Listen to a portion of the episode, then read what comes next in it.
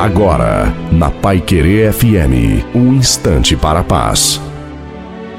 Alô, meus amigos, minhas amigas. Quem fala aqui é Reverendo Osni Ferreira, com o texto de Romanos, capítulo 12, o versículo 12, que diz assim: Alegrai-vos na esperança, sede pacientes na tribulação e perseverai na oração. O apóstolo Paulo, quando ele ensina estas verdades, ele sabia que o homem, o ser humano, ele está sempre diante de situações difíceis, quando aquilo que machuca bate a porta da vida e do coração, e por muitas razões a pessoa não consegue enxergar aquilo que é grande, poderoso que está diante dela. Por isso ele diz: alegre-se na esperança. Quando alguém tem esperança,